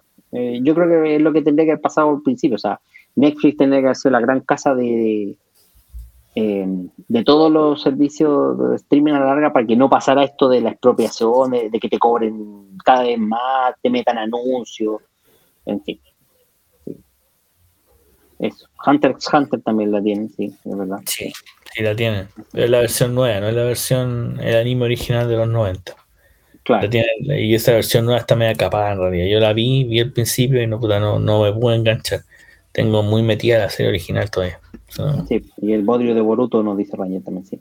Y eh, tomando la sugerencia de la cita B, también lo vamos a poner como notición acá, la demanda de Gina Carano que en realidad es una noticia un poco vieja, porque vieja entre comillas, porque la demanda la puso hace poco, eh, a lo que Bobby respondió nomás medio de mala manera, pero el, asunto está en que esto se, entre comillas, volvió a explotar por el hecho de que la, el, final de cuentas ya la presentó, que fue cuando Gina Carano hizo algunas alusiones antisemitas, porque así fue la noticia en ese momento.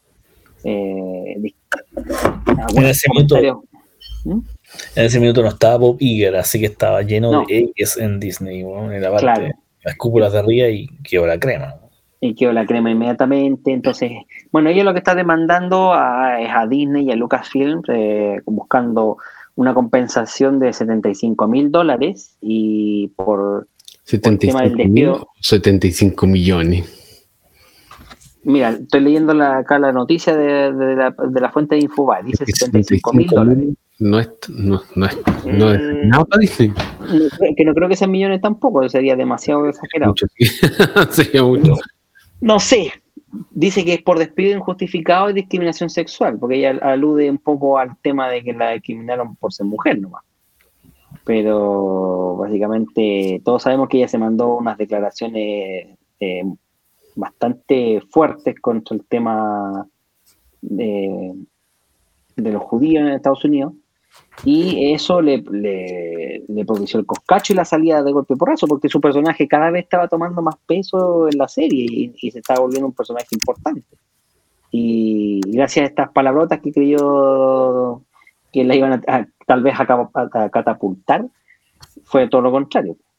No sé, Meteo, no sé si te acordás mejor de este tema. No mucho más, porque tampoco le puse mucha importancia. Pero sí me llamó la, eh, atención lo que está pasando ahora. salió a la luz esta supuesta demanda que Elon Musk está pagando el equipo de abogados incluso. Sí, la está apoyando, incluso en Twitter salió respaldando el tema. Claro, por, eh, por este tema. Me parece bien. En realidad yo encuentro que su despido fue injustificado. De verdad que sí en, esa, época Disney estaba muy sensible con este tema de la inclusión de todo, y la única wea mala que existía en el mundo era el hombre blanco caucásico heteropatriarcal, weón, normativo. Entonces, ya que la hayan echado por hayan sido bien o mal desafortunados los comentarios.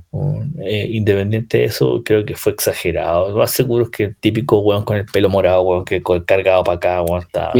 estaba leyendo porque yo no me acordaba. Dice que, eh, bueno, ella es de, extrema derecha en Estados Unidos, es de seguidora de Trump, es como del equipo de Meteor.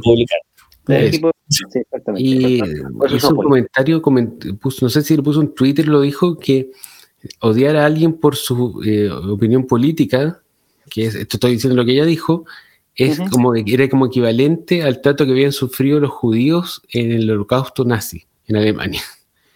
Y ahí ya la cortaron. Desafortunada la...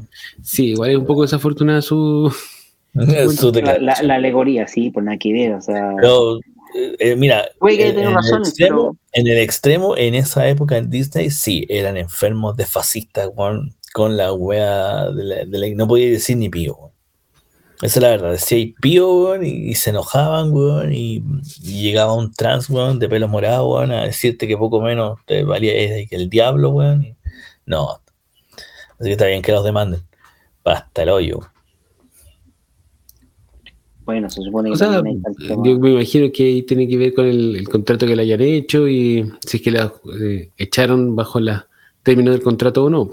Si finalmente el, tú puedes hacer enojar a tu jefe por distintas razones y tu jefe te va a poder echar o no dependiendo de cómo esté estipulado en el contrato. Acá en Chile existen las leyes laborales que establecen como ciertos criterios para poder echar a alguien de, un trabajo, pero en Estados Unidos yo entiendo que todo está determinado por los contratos. Así que eso. Sí. por la relación laboral no Digamos que en cualquier parte del mundo el, empleador, el empleador puede echar a alguien sin necesidad de explicar el motivo por el cual se terminó molestando con la persona. O sea, puede ser que fue por este Twitter o fue, puede ser por otra causa, pero siempre tiene que estar de acuerdo a lo que establece el contrato. Tú no te lo puedes pasar por, eh, por alto. Entonces, si ella detectó que hubo algo que no se respetó, bueno, está bien que demande ahí y que los tribunales determinen si tiene razón o no. Claro, Bobby que fue consultado respecto al tema de la demanda. Eh, le preguntaron, ¿llegará el asunto a tribunales o se alcanzará un acuerdo? Y él respondió solo una palabra, dijo nada. O sea, como cerrándole todo tipo de puerta. No, o sea, al final se va a llegar a un acuerdo, o sea, antes un juicio por... O sea, si, si puede pasar y dejarlo tapadito en tierra lo antes posible, claro. Resolverlo rápido. Lo van a resolver rápido, por la vía menos dolorosa posible. Además, a esto le sumamos que al equipo, pensando en, la serie del Mandaloriano, eh, falleció hace poquito Cal Weather, entonces algo súper impactante. Entonces, que era otro personaje que también tenía un peso dentro de la historia importante, sí. pesas secundario. Y se veía, pero súper paradito, no era tan viejo tampoco. Totalmente. que todo nos sorprendió que muriera, porque todo, la familia dice que murió como de viejo, así en su cama, durmiendo. Pero no se, veía, tan viejo. Sí, y por eso mismo es que en realidad este, o sea, fuera del tema de la demanda, la declaración un tanto desafortunada para un lado o por el otro, eh, este podía ser un personaje interesante de apoyo para cumplir ese rol secundario y potenciar la serie, darle regida, incluso hasta una mamá al, al cabro chico, al Grogu. Pero, pero bueno, ya no fue. Entonces, aunque puedan haber voces que la quieran de vuelta, lo más probable es que Bob Iger ya con esto diga, toma, y tenés tu plata y, manda, mándate a cambiar. Y se acabó la voz. Eh, sigamos con... Sigamos los, mensajes. vamos con los mensajes, sí. Doctor House ya está en Netflix. ¿Volvió a Netflix? Volvió a Netflix, Doctor House. Sí. Porque yo sé que este, no sé si está la cuarta o quinta temporada solamente estaba, pero creo que hay, hay ocho. No sé si son todas. Yo tampoco he revisado, pero fue un gusto volver a ver a Doctor House ahí. Sí. Me No, ah, yo sabemos que son falsos. Como el hoyo, perdón, disculpen. Es pésimo. Ah, pero sí, una serie, una serie. Pero, es que, pero es que yo, yo, soy médico, ¿cachai? Entonces las barbaridades que dicen en esa cuestión es imposible. olvídate, no.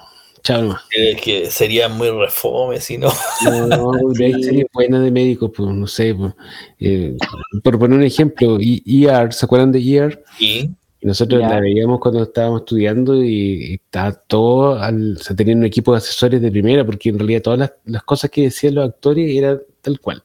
O sea, bien, bien fundamental. En cambio, Doctor House es una cuestión de fantasía, o sea, una fantasía médica, no tenía ningún asidero con la realidad, una cuestión demasiado falsa. Es que ahí está el tema, porque mientras IAR, la importancia de, la parte médica en realidad siempre era segundo plano, porque lo importante era la relación entre los pacientes o los doctores. El House, el chiste es como que, oh, el tipo es un genio mágico que lo mira no Pero, piensen un poquito más Era una cuestión ridícula, ridícula. totalmente, eso no te lo discuto. Pero, disculpa, si todos tenemos derecho a nuestra opinión. ¿A usted le gusta? Bien. A mí me carga, lo encuentro pésima. Totalmente. Es un trabajo de ficción. Roger Grayson nos dice, Hi, China. de fantasía. Así es. Hizo una equiparación de la percepción woke hacia la gente que opina diferente a ellos, con los judíos de los años 40. Sí, es lo que sí, leían en ahí. ¿Eh? Tenemos que entender que en Estados Unidos existe la primera enmienda y así tú digas una estupidez, la primera enmienda te protege. Cierto. O sea, tú tienes derecho a decir, a expresar tu opinión. Ahora, el resto de la gente tiene derecho a eh, reaccionar a tu opinión. o sea, no te pueden censurar. Pero si tú dices una barbaridad, bueno, y alguien se enoja, tú tendrás que pagar las consecuencias. no, no, tienen por qué prohibirte, pero también tienes que asumir. No uso el lenguaje inclusivo, se dice de pie o pix por, porque es no binario. ¿De qué estamos? Ahí me perdí, ¿de qué estamos hablando? No, Sí, estaba tratando de entender el mensaje de Ranger y no, no- no lo entiendo. ¿Lo puede explicar Don Ranger, por favor? Porque, Sí. O nos meter el- en el contexto del mensaje para entenderlo mejor. Disney se va a torcer porque el despido fue eh, fue de forma por su forma de opinar. Está atentando contra la primera enmienda, así que va a tener que armarse una defensa maestra. Que, por eso digo, o sea, puede que esa sea la verdadera razón, pero hay que ver cómo Disney justificó en su momento el despido, porque no creo que hayan hecho un despido y hayan puesto motivo de despido porque dijo tal cosa, ¿cachai? Tiene que haber habido alguna otra cláusula, alguna cosa. Ahora, si no lo hicieron, Claro. a tener que pagar. Sí, pues no sé, eso es verdad. Eso es verdad. Pregunta seria. ¿Van a jugar al vampiro en la mascarada? Está en gratis en PC Plus. No, No lo sé. ¿Sabes que el vampiro la máscara es una. Es, un- es una historia de rol casi como de mi pasado. Como que ya me costaría volver. Yo me acuerdo que jugábamos nosotros como juego de rol, no como juego de PlayStation o de otra cosa. Todo de rol, Juego de rol, papel y lápiz, sí. eh, papel y lápiz, exactamente. Pero así volverla a tomar ahí. No veo, no veo, como digamos las cosas, no, te- no tengo la voluntad política de desterrar, de desenterrar al Venture. Desenterrar. Y, weón. No, no, no. Así. Y no sé si alguna vez retomaremos, ¿te acuerdas que hace un par de años o en alguna temporada por ahí jugamos un juego de rol una vez en un capítulo? Sí, estuvo bueno. O sea, Así que no sé si Fue, fue podcast experimental, weón. ese fue un experimental, sí, sí. No sé si querrían volver a escuchar eso o volverlo a hacer entre nosotros. Tal vez para jugar entre nosotros sería entretenido, pero no sé si para el público que nos escucha, ya sea en, en Spotify, en Apple Music, en Google Podcast o, o en YouTube, también que nos escuchan hasta ahora, siguen escuchando el podcast.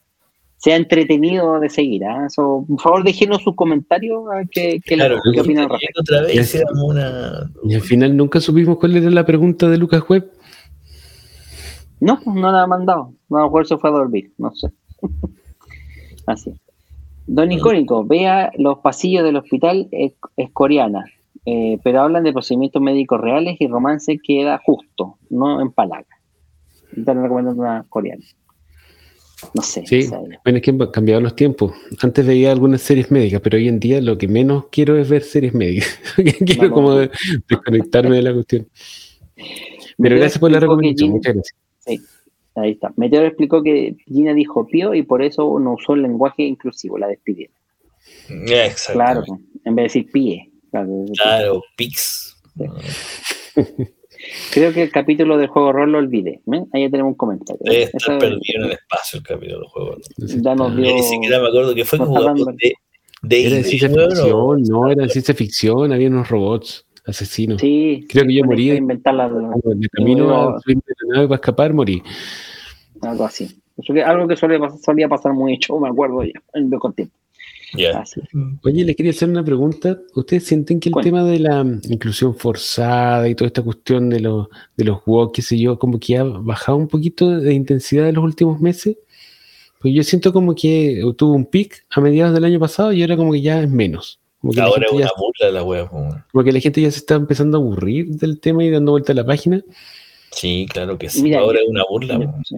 No, no, pero opinión seria. ¿Ustedes sienten como que ha bajado un poco la- el tema o está igual? Yo no creo que haya bajado tanto, pero sí lo que ha pasado, y tú lo dices bien, es que el 2023 nos entregó muchos ejemplos de inclusión forzada que terminaron mal, desde el punto de vista del, del productor, no de quien la vio, del productor. Se dieron cuenta que por intentar hacer esto para la fuerza y meterlo a todo eh, en la película, no iba a traer más gente al- a, la- a los cines, a las taquillas, o se iban a suscribir más gente para ver las series. Así que creo que estamos volviendo atrás en ese aspecto a hacer las series como deben ser, nomás sin tanto deseo. Pero sí en las redes sociales yo creo que sigue habiendo este show del, del wokismo, como le llaman, no sé, el LGTB plus 50 Knuckles. No, no creo que, que- pare. ¿eh? Yo siento que, bueno, quizás un deseo, una esperanza, pero siento que como que las cosas se están calmando y el- el- el- la humanidad está tendiendo a, a seguir el curso habitual. Porque está bien, hay temas que hay que tratar, el tema de la inclusión de las minorías y todo eso tiene que estar y tiene que existir, pero siento que fue mucho estos últimos años, fue como demasiado, se le dio demasiado bola. Bueno, hemos hablado mucho del tema. Pero es que es el punto, lo que pasa es que yo creo que lo que ocurrió es que con Twitter, o sea, algo que, eh, que pasó cuando le cambiaron a X y los más y todo lo que ustedes saben, es que se abrió el tema de la libertad de expresión al extremo, un extremo que para mí encuentro yo que llega a ser hasta tóxico. Pero eso al mismo tiempo, lo que es lo que hace? Que si tú opinas A y hay cientos de personas que van a opinar B, te van a bombardear, tú dejáis de opinar A. Creo que en eso, por el sentido, encuentro razón, que, que las mismas redes sociales han ido automoderándose. No sé si para bien o para mal, pero por lo menos con el tema WOP se han ido moderando para desaparecer o para ser menos tolerante, no sé, y ahí ya menos objeto. Le, le, vamos a poner ojo al tema para ver si efectivamente es menos. Pero a nivel de producción yo te digo que yo, me, atrevo a decir que ya están menos, menos metidos en esa onda. Como dice ahí la cita, dejando hacer los debates artificiales en X y la gente ya no les da bola. Así que... Y Don Ryan Grecia dice, alguna vez escuché que en el, mundo Geek existe el juego de Rock Robotech. Me gustaría jugar. ¿Te acuerdas que nosotros lo jugamos? También lo jugamos. También lo jugamos, pero no lo jugamos, no lo jugamos completo porque entiendo que yo después revisaba, revisaba los manuales y para jugar Robotech, así para jugar Robotech de verdad como rol, puta, hay que calcular hasta la velocidad del viento del misil. no, nosotros siempre simplificamos la cosa. Pero mira, lo más, yo creo que lo más valioso del juego de rol de Robotech es que el manual de ese juego de rol tenía una cantidad de información técnica de cada tipo de vehículo, de cada tipo de arma de la serie Robotech, que era una delicia para los fanáticos, porque, eh, digamos las cosas como son, aquí en eh, Occidente no había mucho soporte a la serie en cuanto a materiales de apoyo, y en Chile menos, pero esos manuales que llegaron fotocopiados venían con unos... Eh, detalles con unos, eh, ¿cómo se llama? Unos esquemáticos de, los, de las naves, de los aviones, de los, códigos de los distintos vehículos. Era una delicia para los fanáticos. Yo me acuerdo que disfrutaba mucho leyendo ese libro. Bueno, y el, el, juego también era divertido jugar, así que sí, esas cuestiones, de repente en, en, algunas páginas como Humble Bundle, no sé si la ubican, eh, que tú pagas lo que quieres y te dan muchas cosas y de repente sacan, me acuerdo que sacaron hace un año o dos eh, un pack donde venían todos los libros de Robotech y tú pagabas lo que querías, obviamente en PDF, no, no es que te van en el libro físico. Eh, o lo puedes buscar en mares eh, caribeños. Sí. En mares caribeños. Seguro que lo en la gran marítima. No es en, mares caribeños, es como se llama en África, ¿cómo se llama ese lugar donde están los piratas? Siempre se me olvida. En Madagascar, pues, Madagascar. En Madagascar. Pero no, más cerca, más cerca ni la tortuga y la española, weón. claro, acá en Coquimbo, un puerto pirata. Tenemos más noticias. Yo quería contarles de la nueva película de Depredador ya. pues cuéntenos, cuéntenos.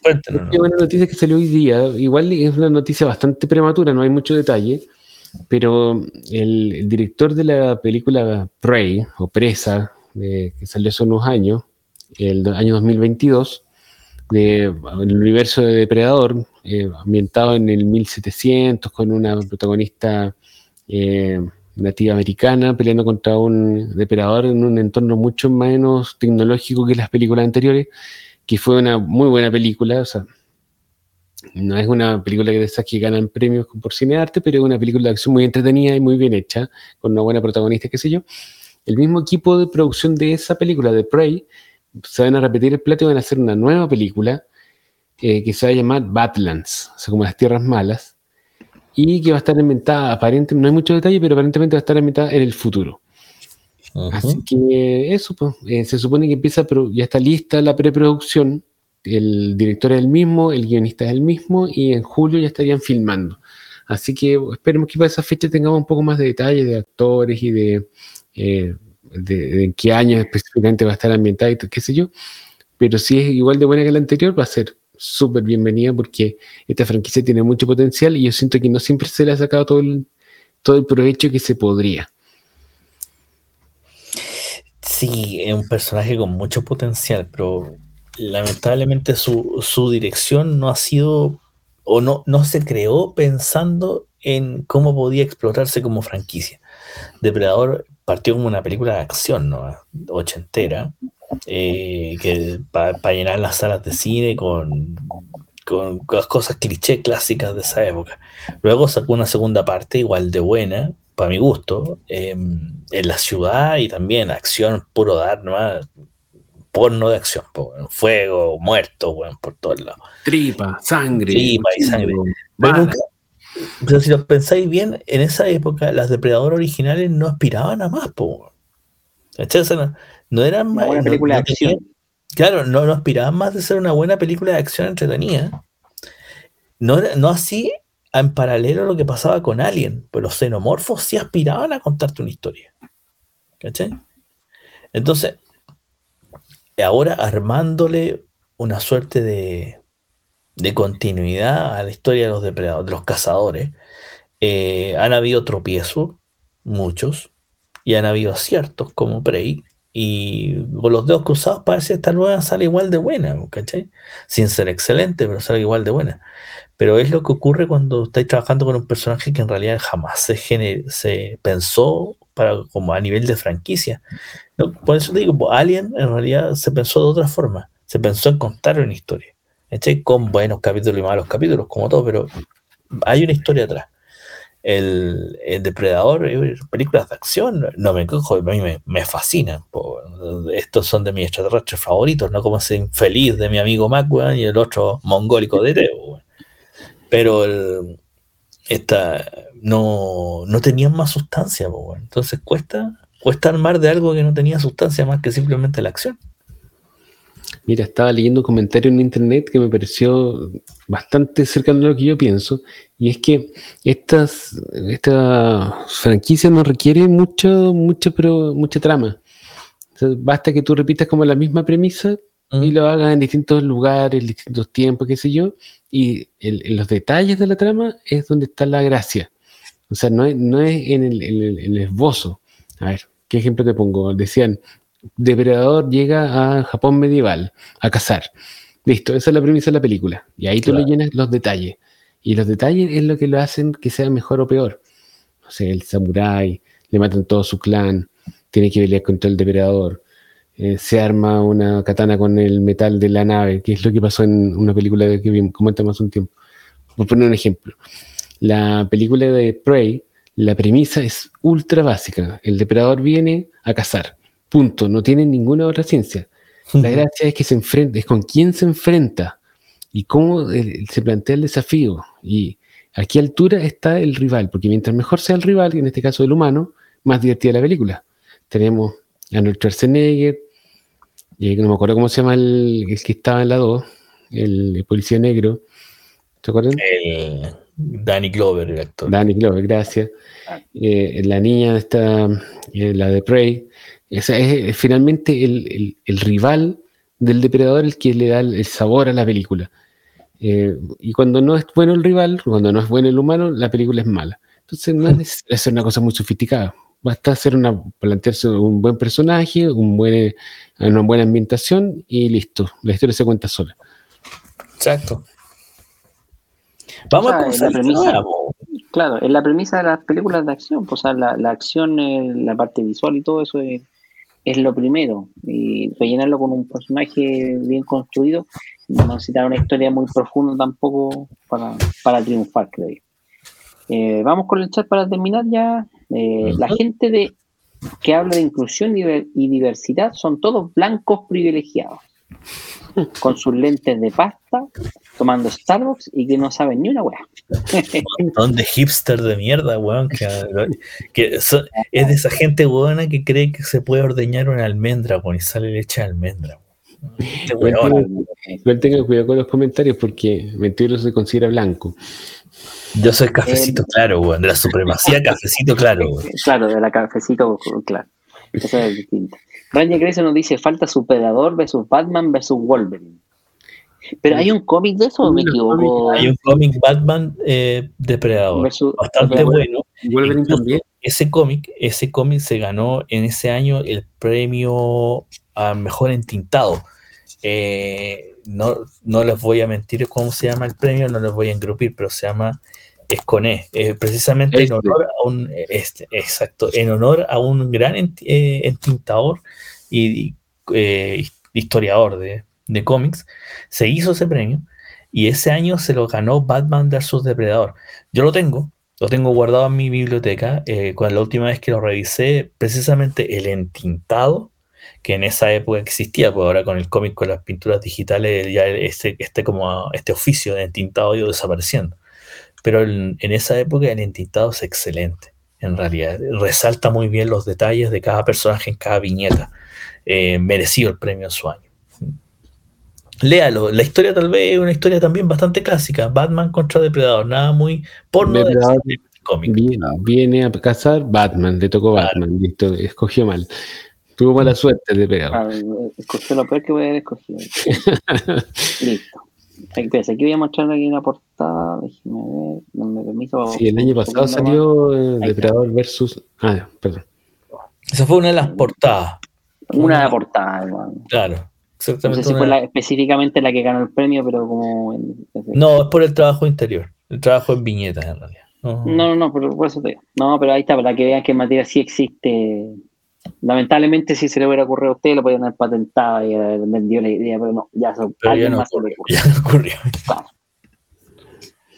Entonces, mi amigo Mac, dice Ranger Grayson recordando, metió recordando una joya del cine, mi amigo Mac. Claro, es- eh, eh, mi amigo Mac debería estar guardado en el Congreso de los Estados Unidos o en la, su biblioteca cinematográfica. Más o menos, claro. Sí. Yo entinto a manito nomás, con rotulador, no con pluma, dice Ranger. Y mensajes simples pero contundentes. Claro, es lo que estamos hablando de, de Prey, así es. Bueno, un, para ir redondeando ya y terminando este episodio de Monjes Random, así una bu- buena conversación, resumimos la que nos parecía las noticias más importantes para nosotros y para ustedes que escuchan los monjes fanáticos y son eh, adictos a este programa también. Creemos nosotros, no sé, no sé. No, si nos, eh, nos acompañan fielmente semana a semana en el podcast. Así que, ¿algo más que quieran an- Todo antes de pronunciar para hacer? Desearle feliz cumpleaños a John Williams. Tuve cumpleaños ayer. Cumplió Ya un tenemos un un millón de años. Tenemos un programa dedicado a ¿Cuánto cumplió? ¿81, 91? No. ¿Cuánto? 92, 92 años. Este terrible viejo. Está terrible viejo. Y también, eh, bueno, tanto que hablamos del streaming, eh, darles a resaltar a quienes les gusten los videojuegos que partió la segunda temporada de Halo en Paramount Plus, donde subieron dos primeros capítulos para continuar la historia del jefe maestro en esta, es como una suerte de precuela del juego en realidad. Eh, miren, para muchos la serie de Halo es como de dulce y agraz, como que de repente tiene cosas que le gustan a los fanáticos, tiene otras que no, como que, como que hay mucha profundidad cuando alguien quiere más acción, los que quieren más, los que tienen mucha acción de repente quieren más profundidad, más desarrollo del personaje, que más se saque el casco el jefe maestro, que, que otros esperan que ese jefe maestro sea, o Master Chief sea más, más Rambo, po, bueno, simplemente puro balazo, bueno, y nada más. Tiene mixed feelings, es a mixed bag. So, eh, véanla igual, yo la veo, a mí me gusta. Este, esta, esta, primera, esta segunda temporada partió bien en efectos especiales, eh, mucho más decentes que los de la primera temporada, más computarizados. Sí, se nota que hay algunas secuencias de acción que no es el actor el que está peleando, sino que es un CGI. Pero, pero eh, es como el precio a pagar para poder hacer las cosas más espectaculares. Así que échenle una mirada y los dos primeros capítulos todos los jueves van a estrenar uno nuevo. Es. Y aquí está también para que vean que no, no solamente le damos al lado Marvel, DC, perdón, ahora también le damos al lado Marvel con Predator versus Wolverine ahí, así que también se dio. Ese es del año pasado. ¿no? Así que para que vean ahí, estamos parejitos por ambos lados. Así que, ¿algo que más que comentar, don Nicolás? Bueno, para Ranger? Grayson nos recuerda que en Noticias de la Realeza, el príncipe, el rey Carlos III tiene cáncer y delegó sus actividades al futuro rey, el príncipe William. Eh, bueno, lamentable, creo que el viejo va a durar poquito, así que no hace mucho rey. Se sabía, se sabía Se que no iba a ser un reinado muy largo, por la edad. Se sabía porque. Nostradamus lo dijo. Nostradamus no, no, no. a ser un rey de transición. no, No, sí, eh, en las líderes políticas internas ahí que Meteoro lo maneja mejor que nosotros. Usted sabía que por la edad y la condición de salud que tenía Carlos, eh, podía no ser un, un rey, aparte de la edad, obviamente que ya está viejito, eh, no iba a ser un reinado tan largo, 20, 30 años, a lo, a lo sumo lo tiraban, pero parece que con esto... Aparte que no sabe ni cosas abrocharse los cordones. Dice que no sabe ni abrocharse los cordones, o sea, ya, córtala. No, Sí. la verdad es que, eh, mira, es- todos sabían que este iba a ser un rey de transición. Todo el mundo, el Reino Unido y el Commonwealth está esperando que sea el rey William. Así que mientras más rápido sea mejor. Claro, así es. pues. Master Chief se va a sacar el casco y será Pedro Pascal. No, por favor. O sea, en la primera temporada ya se lo sacó, hasta Pilucho apareció Master Sí, Chief, sí, y, pero y- y- y hasta se agarró una mina, weón, y causó hasta se, se lo, se lo violaron a Master Chief. Porque claro, dijeron que se lo violaron, po. Se lo violaron a Master Chief. Entonces. ¿Cómo, era por eso posible? es más polémico todavía. Así que no es que lo quieran mucho a- al, señor, a- al Don Rey Charles. flash. Claro. ¿Cuántos años lleva en el trono? Yo de uno. cinco y era mucho. Menos de uno. Yo creo que a lo mejor va a llegar hasta cinco años en el trono. Si es que, si es que abdica y, o el cáncer no lo mata antes. Sí, pues. Por eso digo, yo creo que son. ¿Cuánto lleva? Un año nomás, ¿cierto? Menos de un año. No. Todavía menos de un año que lo coronaron. Fue a, fue a mitad del 2023 el cambio El cambio. que falleció la. Ya menos de un año y que le hayan diagnosticado esto, igual, igual es penca, ¿cachai? O sea, ¿Ven? ¿Ven que duró un Sí. poco? ¿cachai? Pero más seguro es que si es cáncer está cagado. No creo que llegue más allá de cinco años. Depende del cáncer. Depende del cáncer, exactamente. Bueno, ha sido una jornada espectacular de monjes fanáticos, nuevamente gracias a la compañía, mis queridos amigos monjes, y de ustedes en el chat, y también los que nos siguen en las distintas plataformas, ya saben, ya pueden escuchar, y si les gustó este programa, recomiéndenlo, suscríbanse y difundan la palabra del Señor. Amén. Nos vemos Chao, que estén bien. Gracias por todo. En el siguiente episodio de Monjes Fanáticos. Mételo, tira un par de palabrotas otra vez. Sí, voy a decir palabrota. güey. Chao, que estén bien. Chao, chao.